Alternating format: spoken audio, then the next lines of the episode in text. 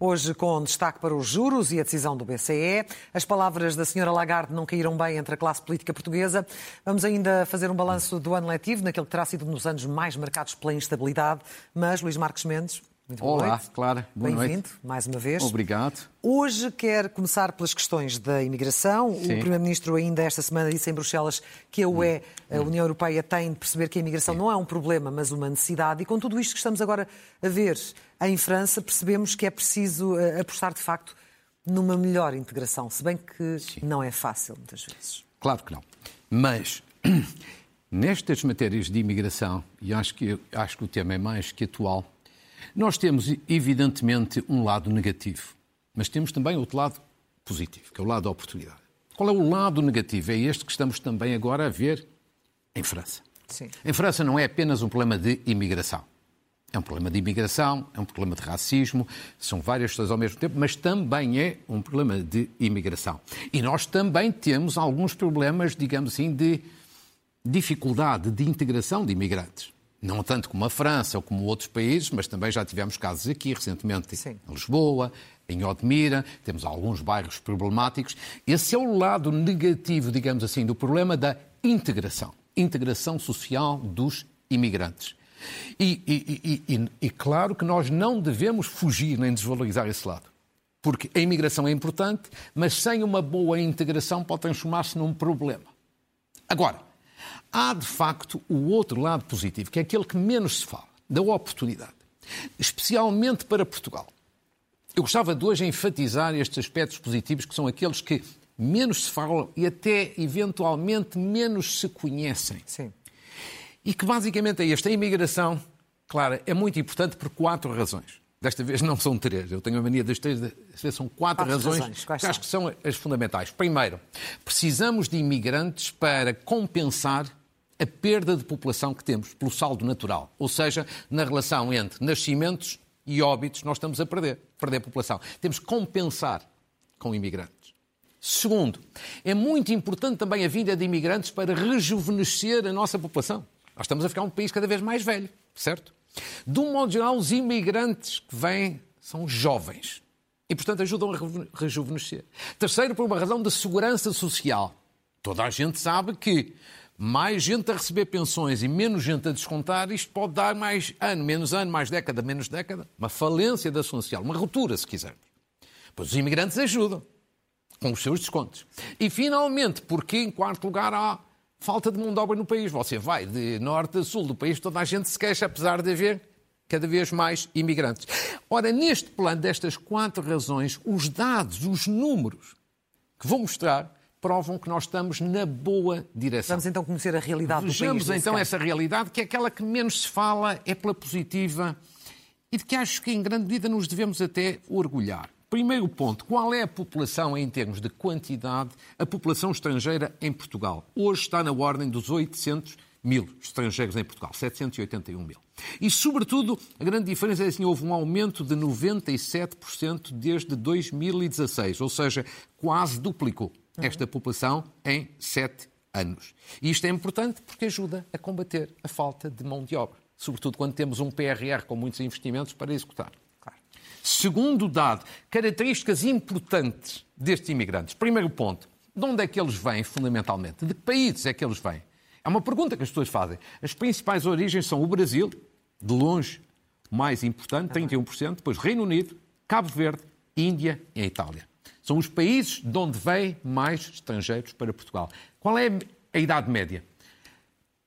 entre os 25 e os 44 anos. A maioria, portanto, de um modo geral, a maioria é gente jovem, ajuda a rejuvenescer o país. Qual, qual é o valor das suas contribuições anuais para a segurança social? 1,5 mil milhões de euros. Só para se ter uma ideia da importância deste valor, veja-se este terceiro quadro. As contribuições dos imigrantes, 1,5 mil milhões, como já tínhamos visto anteriormente. O subsídio do desemprego, que o Estado paga todos os anos, 1,3 mil milhões. O que significa o quê? O subsídio de desemprego, para as pessoas eh, compreenderem melhor, é a segunda prestação, digamos assim, mais cara, entre aspas, da Segurança Social, a seguir às pensões. só as contribuições dos estrangeiros que descontam para a nossa segurança social daria. Daria. E, portanto, aqui se daria para pagar esta parte. O que aqui se percebe bem a importância também do ponto de vista da, da segurança social. Finalmente, a parte que eu acho ainda mais positiva, que é este último quadro. Os imigrantes travam a perda da população. Portugal anda há anos a perder a população. Agora, veja-se, 2022, houve aqui uma inversão de tendência. Ou seja, o saldo natural, que é a diferença entre quem nasce e quem morre, entre nascimentos e óbitos, menos 40 mil. Se nós não tivéssemos imigrantes para compensar, perdíamos população. Certo? Pois bem, o saldo migratório, que é a diferença entre aqueles que saem e aqueles que entram, é de 86 mil ou quase 87 mil. E, portanto, 2022, nesse plano, foi um ano em que compensamos com a imigração a perda de população. Ou seja, numa palavra, resumindo e concluindo, este é o lado bom, positivo. E eu acho que este é um lado muito importante para Portugal. Agora, insisto, temos que cuidar sempre do lado da boa integração. Sobretudo com problemas difíceis, muitas vezes, que temos, como a falta de habitação, que não ajuda nada a, a, a, uma boa integração. Porque uma boa integração, e eu acho que na maior parte dos casos existe, por exemplo, Braga. Braga é uma cidade que tem muitos brasileiros. Eu conheço bastante bem essa realidade. Estão, de um modo geral, muito bem integrados. E em muitas outras partes do país. Nas grandes cidades como Lisboa, Ora, a situação é mais complicada. É mais difícil, mas, e portanto tem que se ter muita atenção a essa parte para evitar guetos, para evitar bairros problemáticos, para evitar, de facto, outros problemas, designadamente violência. Numa palavra, o exemplo francês é bom para nós refletirmos naquilo que está errado, e para nós é enfatizarmos o lado da oportunidade. E é por isso eu quis trazer estes dados daqui para se mostrar o lado menos falado, mas muito positivo. E é de facto um assunto muito atual, como, como dissemos Sim. há pouco. Ora bem, grande debate desta semana, grande polémica uh, por causa Sim. das declarações da senhora Lagarde. Lagarde em Portugal. Já as conhecemos. O que é que viu ali? Viu uma mulher uh, a desempenhar o seu papel ou, ou viu uma mulher com Sim. uma fraca sensibilidade social? As duas coisas. Se me permite, as duas coisas. Você coloca bem. Uma coisa e outra, eu acho que são as duas coisas. Ou seja, em tu, em, nestas matérias todas da intervenção no espaço público há sempre o conteúdo e a forma. Agora vamos primeiro à questão do conteúdo. Conteúdo que, no fundo, são as decisões. E eu acho que esta polémica entre a Presidente do BCE, de um lado, e políticos, do outro lado, não me surpreende.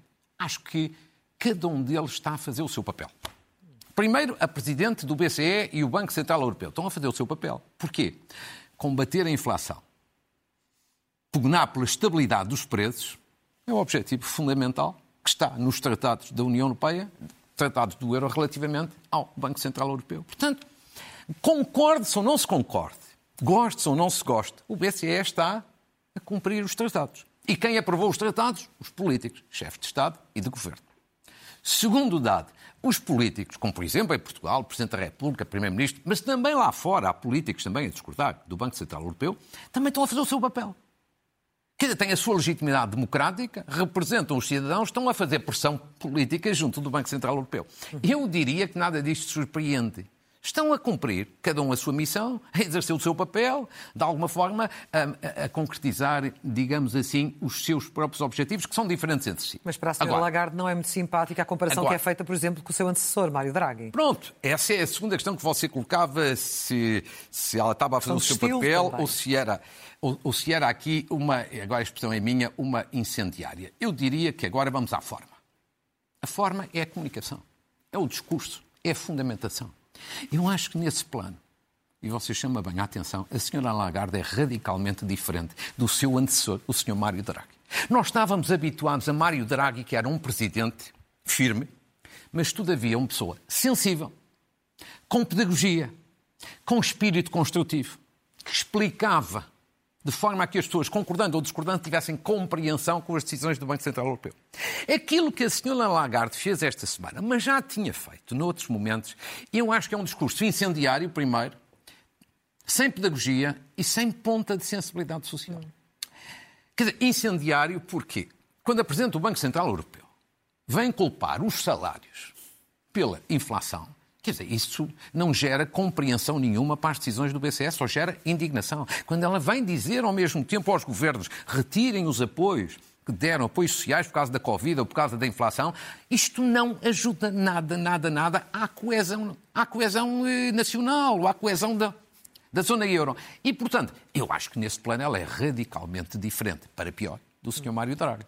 Segundo, falta-lhe pedagogia, discurso pedagógico, que é verdadeiramente o discurso que a Sra. Lagarde devia estar a fazer, era este. Era explicar à opinião pública, portuguesa e europeia, que uma inflação alta e uma inflação longa é má para todos, é má para a economia e, sobretudo, é má para os mais pobres e mais vulneráveis. Ela devia estar a explicar isso.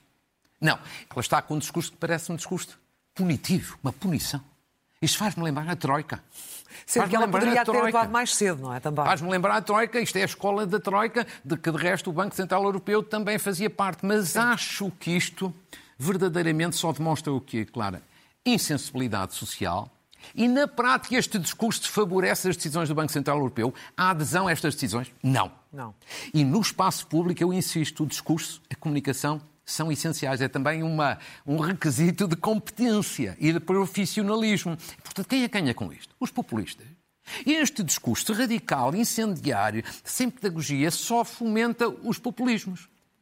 Posto isto, aqui chegados, eu diria: o que é que há a fazer? Bom, o Banco Central Europeu vai continuar a fazer Sim. o que já disse: aumentar as taxas de juros.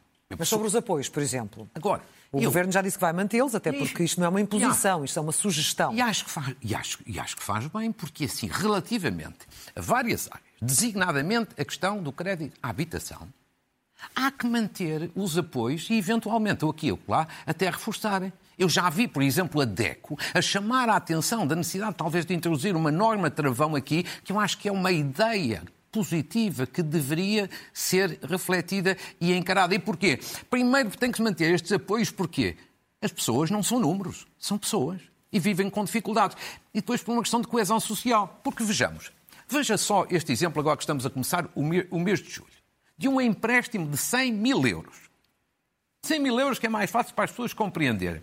A prestação da casa, em janeiro de 22, portanto, sensivelmente há um ano e meio, era de 299 euros e agora está em 537. Ou seja, desde, desde janeiro, eu diria que não é bem desde o início da guerra, desde janeiro, porque a guerra começou em fevereiro, as exportações aumentaram 80%.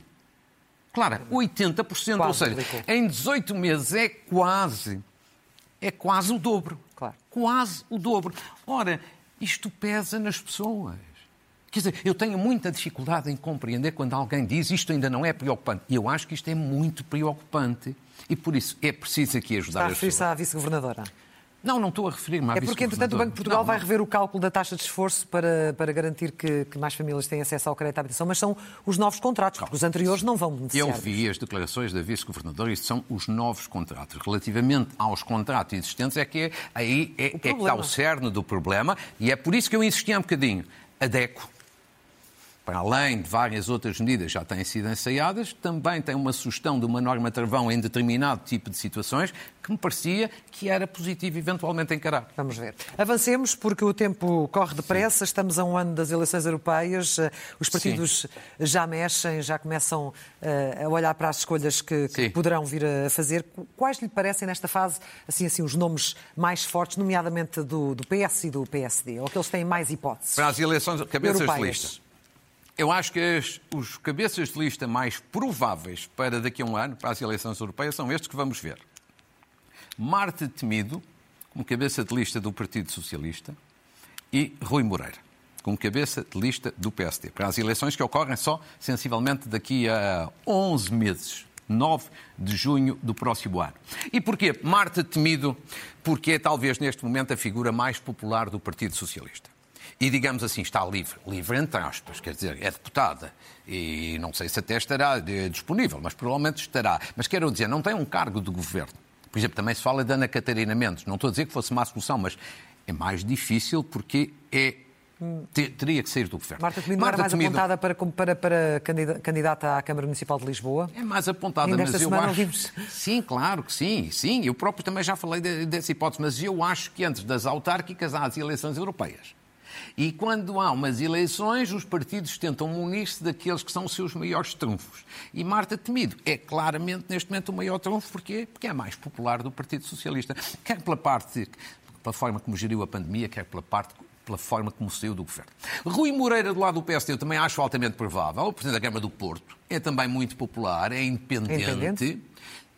É um grande comunicador, isto ajuda uh, imenso e, portanto, não sei se evidentemente ele estará disponível. Provavelmente convites ainda não houve, mas por tudo aquilo que sei de um lado do PS e do lado do PSD, parecem-me estes os dois cabeças de lista mais prováveis e são duas soluções. Sendo que ele está em funções. Sim, claro, mas, é o, Câmara Municipal mas é o último mandato. É o último mandato, já não pode fazer mais mandatos e, portanto, teria que sair eh, um, um, ano antes, algo de absolutamente normal eh, e natural. Agora, e qual é a importância destas europeias nesta fase para os principais partidos, nomeadamente para o PS e para o PSD? Claro, estas eleições são muito importantes para o PS e para o PSD. São muito importantes. E porquê? O Partido Socialista, depois de todo o desgaste que tem tido, a última sondagem SIC expressa o que. Recorda-se o que é que dizia que 70% dos portugueses estavam descontentes com o governo. Claro que daqui até lá tudo se pode alterar. Mas há um desgaste grande. São umas eleições a meio de um ciclo governativo. São normalmente eleições difíceis para os governos. E, portanto, o Partido Socialista teme, teme o quê? Um cartão amarelo. Teme que as pessoas votem no sentido de manifestar o seu descontentamento, o seu desagrado e, portanto, exibir um cartão amarelo. E por isso é que eu acho que o Partido Socialista vai, provavelmente daqui a um ano, fazer um discurso pró-estabilidade. O que é que quero dizer com isto? Provavelmente para mobilizar o seu núcleo duro. Porque são eleições, como você sabe muito bem, são eleições com muita abstenção. Portanto, o importante é mobilizar o núcleo duro de cada partido. Para mobilizar o núcleo duro do PS, o PS certamente vai fazer um discurso tipo, tipo defensor da estabilidade, pró-estabilidade, quer dizer, é preciso votar para evitar uma crise política. Segundo, do lado do PSD, o PSD quer ganhar estas eleições, evidentemente, porque Apesar de está numa Negro linha... ter dito que podia perdê-las por pouco, já, já, já não seria Sim, mal. mas já falámos disso, não foi daqueles momentos felizes, mas evidentemente que ele quer ganhar as eleições, porque há muitos anos que o PSD não ganha uma eleição, praticamente. Já há uma, uma série de anos, praticamente, desde, desde 2015. E, portanto, num processo que está de recuperação ainda que lenta, quer ganhar as eleições europeias. Segundo as circunstâncias normais, seriam eleições fáceis. Porquê? Porque são difíceis para o governo. Logo, em circunstâncias normais, seriam fáceis para o PSD. O problema é que há o Chega. Sim. E, portanto, pode haver, digamos assim, do lado da oposição ao governo, dispersão de votos. E esta é a dificuldade que o PSD tem nesta eleição. Por isso é que estas eleições não são fáceis nem para o PS por uma razão, nem para o PSD por outra. E por isso também é que provavelmente o PSD vai fazer um discurso. O do PS, pró-estabilidade. O do PSD vai ser pró-alternativa, dizendo aos portugueses votem maciçamente no PSD, não dispersem o seu voto, que é para que se manifeste um cartão amarelo ao governo. Portanto, cada um vai jogar as suas armas, cabeças de lista e com o discurso. Uma coisa é certa, um e outro PS e PSD vão nacionalizar estas eleições, ah, como sim. o resto já é habitual. Já é, é? habitual. Que é ah, falar-se há pouco da Europa e falar-se há muito da situação é política sempre, interna. É sempre assim. É. é. sempre assim. Se não for sempre assim, é quase, é quase sempre, assim. assim. Ora bem, o Ministro da Educação deu uma entrevista ao Expresso para sim. assinalar uh, o uh, final do ano letivo. O que é que retira da, da entrevista de mais essencial? A ideia, que é, a, a, a ideia que vem no título da página interior quando o ministro diz houve instabilidade, que depois ele atribui culpa à competição entre os sindicatos. Ou seja, o próprio ministro reconhece que foi um ano de instabilidade na escola. E é verdade. Essa parte é verdade. Agora, depois o ministro acha que a culpa é dos sindicatos e os sindicatos acham que a culpa é do governo. Porventura, as culpas estão, estão divididas. Agora, a grande questão que há aqui é a seguinte: nós precisávamos que este ano, tivesse, eh, ano letivo tivesse sido um ano de estabilidade e de recuperação. Depois de dois anos de pandemia. Depois de aulas à distância, que não é a mesma coisa de aulas presenciais, em que os alunos perderam, perderam muito. Precisávamos, portanto, que este fosse um ano diferente de estabilidade e de recuperação. Pois bem, no plano da estabilidade e da recuperação foi um ano perdido. Neste plano da estabilidade e da recuperação foi um ano perdido. E isso é a parte profundamente negativa deste ano letivo. Veja, por exemplo, estes dados que eu recolhi. Número de greves Número de greves, Foram por exemplo. muitas. Muitas. Vejamos só este ano. Este quadro evangélico, olha, 2023, a coluna mais à direita. Só, portanto, durante este ano, ou seja, portanto, meio ano, 466 greves. Superou todos os anos anteriores em número de greves, como ali se vê. Em média, são 3,6 greves por dia. Isto são os pré-avisos de greve comunicados a, uma Direção-Geral do Estado. Portanto, são números rigorosos e oficiais. Isto é uma loucura. Não há nenhuma escola assim que, do ponto de vista de estabilidade, de normalidade, obviamente que aguente. Segundo, agora comparando até, tive cuidado de tentar comparar com os com dados da mesma Direção-Geral do Estado. Ou seja, as greves em todo o setor público, durante, du- du- durante também este período, e a educação é responsável por 85% das greves. Em que período é que está a referir? Não, Ao último este ano? ano, este ano, Ok, 2023. 466, que é o mesmo número que tínhamos visto anteriormente, e veja-se ali nos outros setores. Ou seja, mesmo as greves da CP, já o país todo, não, estamos ali a ver saúde, administração local e regional, justiça e administração interna. Mesmo a CP, que tem tido imensas greves, que as pessoas se queixam imensíssimo, muitíssimo, mesmo assim, e que acho que são profundamente perturbadoras, mesmo essas são poucas. Sendo muitas, são poucas ao lado da, da educação. E, portanto, eu acho que aqui isto é muito preocupante. Sabe que agora o que me preocupa mais é o seguinte: imagine que vamos repetir esta situação no próximo ano letivo. Não, imagine, claro. Quer dizer, este ano letivo foi perdido deste ponto de vista da estabilidade e da recuperação. Agora, imagine que 2024 também é um ano perdido. Isto não pode ser. criando, nomeadamente, um fosso ainda maior entre o ensino privado e o, e o ensino público. Com, com certeza. Isto é mau para a escola pública, isto é mau para os professores, isto é mau para as famílias, isto é mau para os alunos. E agora, aqui, vou dar um exemplo concreto. Há um problema aqui entre o governo e os sindicatos, que é o problema da recuperação do tempo de serviço, certo? Certo. É, é a grande linha divisória, é o grande conflito. Quer dizer, o- os sindicatos dizem, não, nós precisamos de recuperar seis anos, não sei quantos meses e vários dias. A posição é totalmente legítima. Claro. Mas há uma coisa que já se sabe, pelo menos desde 2019, que o Governo não dá de recuperação esse Já tempo disse que todo. isso não vai acontecer. E, portanto, não vale a pena insistir que nesta parte é impossível. Então, ambos têm de fazer cedências? Ambos têm que aproximar Ambos posições. têm de se Qual é a posição possível? Era o governo ir um pouco além relativamente àquilo que decidiu unilateralmente. Ou seja, não dá seis anos, mas dá mais próximo. E os sindicatos serem flexíveis e encontrarem formas de compensação noutros lados, em que não tenha repercussão na administração pública. O governo, mal ou bem, diz não posso dar a recuperação este tempo todo porque isto depois vai-me contaminar outros setores da administração pública. Então, aproximem posições, não seja a totalidade, e os sindicatos dos professores podiam ir tentar encontrar compensações noutros lados. O que eu quero com isto dizer é o seguinte: esta solução que estou aqui a sugerir é uma solução construtiva para aproximar posições. E em cada um dos lados tem que ceder um pouco para que o próximo ano seja finalmente um ano de normalidade. E é bem também dos professores, que também não estão a ganhar com esta situação, e seguramente que os professores não têm prazer nenhum em fazer greve. Bom, e a educação não é o único setor onde reina a insatisfação. Temos agora o caso da saúde com Sim. novas greves anunciadas. Não? é? Sim, quer dizer, a saúde. Manuel Pizarro entrou como Ministro da Saúde e aparentemente pacificou o setor. Aparentemente. Aparentemente. E durante uns meses não foi aparentemente, foi realmente. Mas foi sol de pouca dura. Isto foi muito efêmero, porque veja bem já os sinais. Greve nacional dos médicos, já pré-anunciada pelo Sindicato Independente dos Médicos, para o final do mês. Uma outra menos falada, Sindicato Nacional dos Farmacêuticos, já também pré-anunciou uma greve que, a concretizar será a segunda em 30 anos. Portanto, muita atenção também aqui a esta área. Depois, o relatório, esta semana, do Conselho de Finanças Públicas, a mostrar que a situação em vários setores está a degradar.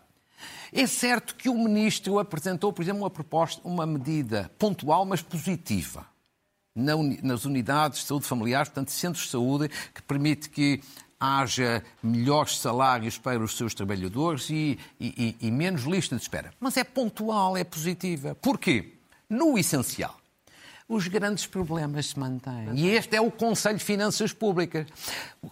Vamos ser francos, claro. O Ministro não é o grande culpado por estas questões que vamos ver já a seguir. Não é o grande culpado. Por uma razão muito simples, porque ele entrou em funções há menos de um ano, certo? Agora, evidentemente que o governo já é. Porque o Governo leva quase oito anos de funções. E vamos ver rapidamente. Oito anos de funções é muito difícil de justificar estes dados que aponta o Conselho de Finanças Públicas. Por exemplo, médicos de família. O primeiro quadro. Uma das apostas deste Governo, Exatamente. em todos os momentos. Médicos de família. Quer dizer, o Conselho de Finanças, porque o que vem mostrar é um milhão e meio, basicamente, um aumento de 105% desde 2019 e de 30% só ultimamente no ano 2022. Claro que agora pode baixar um pouco a medida que o Ministro apresentou, mas isto é tudo ao contrário do que foi prometido. Segundo dado, lista de espera para consultas. É outro dado do Conselho de Finanças Públicas. Continua muito grande, 583 mil utentes em lista de espera e um aumento de 58 mil utentes no ano. Lista de espera para cirurgias. O mesmo problema. É o Conselho de Finanças Públicas que o aponta, 235 utentes e 35 mil utentes em lista de espera, um aumento, novamente, de 25 mil durante um ano.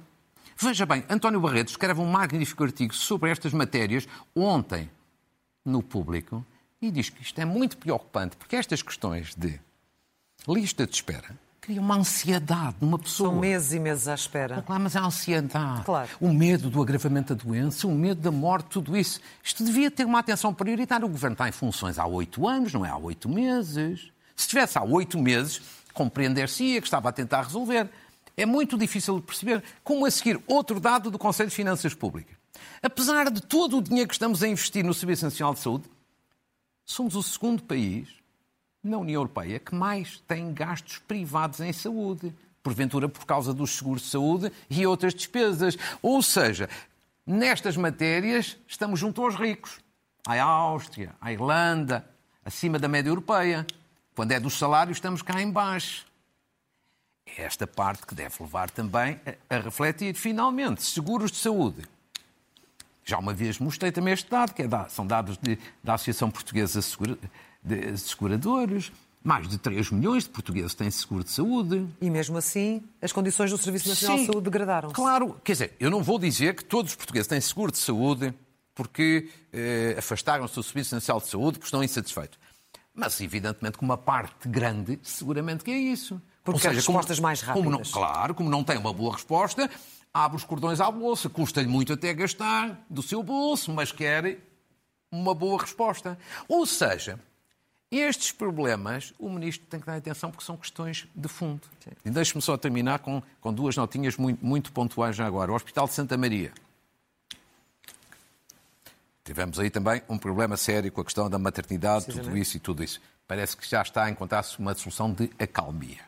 E agora, e agora o hospital vai recorrer também ao setor privado para... Não estava previsto. Exa exatamente. E eu acho que o bom senso imperou. Do resto, de um lado, há uma Presidente do Conselho de Administração que eu tenho na conta de uma pessoa muito sensata e muito profissional e acho que os médicos também aproximaram posições porque eh, fazem eh, serviço, serviço público. Já agora, deixe-me só dizer, esteve em Portugal o Diretor-Geral da OMS. Da OMS. Doutoramento honoris causa em, em Coimbra. Coimbra. Eu gostava que me explicasse porquê é que ninguém do Governo ou da Presidência da República esteve, esteve presente. Um bocadinho estranho, não? Pronto, fica aqui um lamento. Temos aqui outra vez aquelas questões de, de, agenda de que se falou há uns tempos por causa do aniversário pois. de Pedrógão Grande. Mas sim, é, é, é, um uma, pouco estranho. Vamos uh, acelerar porque ainda há mais um tema e tem, tem a ver com a Carta sim, uh, Municipal de Habitação que foi proposta pelo Presidente da Câmara de Lisboa e que foi sim. chumbada. Afinal, se a habitação é assim um, um dos problemas mais graves da capital, como é que não há consenso nesta matéria em nome do bem comum? Você pergunta e eu também pergunto. Eu junto a minha à sua pergunta. Tem toda... Senão só funcionavam as maiorias absolutas. É muito, é? É, é, muito difícil de compreender. O problema da habitação é um problema sério no país. Provavelmente é o problema número um em Lisboa. Carlos Moedas, Presidente da Câmara, propôs para consulta pública uma Carta Municipal de Habitação, que é uma espécie de lei para poder depois ir ao PRR buscar fundos para investir na, na habitação. E a oposição, com exceção do PCP, Sim, do PCP. que se absteve, a oposição, PS, Livre, Bloco, não sei o quê, chumbar. Eu devo dizer aqui, em primeiro lugar, o seguinte: eu acho que nenhum português, acho eu, nenhum lisboeta, da direita à esquerda, percebe muito bem isto. Porque aquilo que se percebe é assim: o Partido Socialista e a oposição tinha opiniões diferentes, muito bem, tem todo o direito, porventura tinha. Então apresentava um documento com as suas propostas alternativas e o que competia ao Presidente da Câmara era fazer um esforço para as acolher. Pois bem, o que eu li na imprensa foi que a oposição, ou neste caso o Partido Socialista, sobretudo, não apresentou nenhum documento alternativo. E funcionou sobretudo como força de bloqueio. Este Pronto, sim. Depois, isto era, foi chumbado quando isto era apenas para discussão pública. Ou seja, a discussão pública é importante, mas havia tempo de, para negociar, entretanto, ajustamentos entre os vários partidos. Assim vai-se perder tempo. E claro que isto politicamente até ajuda Carlos Moedas. Politicamente isto para ele esfrega as mãos de contente, nunca o dirá, mas é porque politicamente ele faz-se vítima. Ah, eu queria fazer, mas não me deixa. Eu queria construir, mas não me deixa. Os outros são parte do problema, eu sou parte, parte da solução. Problema, sou parte da solução. Agora, Sim, mas isso é o domínio, digamos assim, da tática política. Do ponto de vista do que é mais importante, os lisboetas perdem. Os que são do PS, do PSD, à esquerda, à direita, que eles não têm partido, todos perdem. Isso e... é que é mau, isso é que é pena. A e política relação, assim não... Em relação ao aeroporto, também tinha aqui uma nota, muito ah, No aeroporto eu queria dizer uma coisa, uma coisa que descobri esta, esta manhã. Na semana passada chamei aqui a atenção do erro de João Galamba estar a pronunciar-se enquanto há uma comissão técnica independente a estudar onde é que vai ficar o novo aeroporto, João Galamba veio pronunciar-se, naquele caso, contra a solução Santarém. Pois eu hoje, lendo o jornal O Mirante, que é um belo jornal regional, descobri que o secretário de Estado João Paulo Catarino, que é secretário de Estado da Conservação da Natureza, anteontem em Mação veio defender a solução Santarém. Ou seja, mais outro membro do governo que devia estar calado e que veio pronunciar-se. Um dia destes temos mais outro a defender o Pulseirão, e outro Alcochete, e outro Montijo. Quer dizer, eu pergunto, o Sr. Primeiro-Ministro talvez fosse uma boa ideia pôr ordem na casa. Notas finais? Muito bem. Olha, todas pela, pela, positiva, porque com aspectos tão negativos nós temos que compensar agora com pessoas e acontecimentos pela positiva. Uma saudação ao arquiteto Cisa Vieira. Esqueci-me na semana passada, pois foi um lapso anos. lamentável da minha parte, 90 anos, com pelo menos 70 anos, a prestigiar Portugal e a arquitetura portuguesa. Uma saudação para o arquiteto Cisa Vieira. Uma saudação à Ordem dos Economistas e ao seu presidente António Mendonça, ao seu bastonário, peço desculpa, António Mendonça com uma iniciativa que andava a tomar muito feliz de colocar como sócios iméritos alguns uh, economistas prestigiados. Foi o caso de Miguel Cadilho, Manuela Ferreira Leite esta semana, Eduardo Catroga e outros no futuro. E já agora também aqui uma saudação a Carlos Tavares, outro economista que vai ser homenageado amanhã pela Ordem dos Economistas da região Centro. Uma saudação a Luís Filipe Menezes, antigo presidente da Câmara de Gaia e antigo presidente do PSD, porque foi eleito presidente da Câmara de Comércio e Indústria Luso-Árabe e com uma equipe de luxo e abrangente. Uma saudação à Caritas, que vai arrancar terça-feira, a Caritas faz um trabalho social notável, vai arrancar terça-feira com uma campanha de recolha, mais recolha de donativos para ações de emergência social. Uma saudação a Paulo Bartolo, que é um grande académico, está a dar cartas como diretor executivo de uma importante escola em Singapura. Saudação a um jovem, aqui é um jovem, Gonçalo Ribeiro, ganhou o prémio Henry Ford no INSEAD, que é uma escola de grande Sim. prestígio no mundo, foi considerado o melhor aluno do ano. É o sexto português a receber este prémio. E ele é muito talentoso. Uma saudação agora a um restaurante. Há um restaurante em Portugal, em Guimarães, chamado A Cozinha, que recebeu um prémio europeu, que é para já único, de sustentabilidade ambiental. Foi certificado por ser um restaurante resíduos zero. Tem uma solução de eliminar resíduos. Uma saudação, agora eh, quase a terminar, noturnos de cirurgia fora é? do lugar, não é? Sim. São debates noturnos, porque são feitos à noite e ao ar livre, em Viseu, no Hotel Grão Vasco. Cirurgia, porque é médicos, com médicos portugueses e estrangeiros a debater vários aspectos técnicos da cirurgia. Acontece na próxima semana, é uma ideia feliz. E agora uma saudação aos atletas medalhados nos Jogos Europeus que terminaram hoje, ao, ao Jean Manuel Constantino, presidente do Comitê Olímpico, porque esta foi uma uma atuação muito valiosa, 16 medalhados e, sobretudo, com esta característica muito engraçada na esgrima. Um treinador em alta, Nuno Frazão, isto não tem menosprezo pelas outras áreas, Nuno Frazão na esgrima, em alta, desde logo porque os seus dois filhos são treinados pelo pai e ambos tiveram uma grande prestação, um segundo lugar e outro sexto lugar. Muito bem. E, portanto, Ficam terminando agora tenho 30 segundos Não para temos três mais livros. tempo, Luís Marcos Mendes. Já passámos muito o nosso Pronto. tempo. Vamos deixar os livros para a próxima Vamos semana. Certamente fará a melhor semana, escolha. Agradeço-lhe. Cumprindo aqui sempre, como sempre, as suas ordens. Muito, muito obrigada e até ao próximo Foi domingo. Um gosto. Muito, muito obrigada.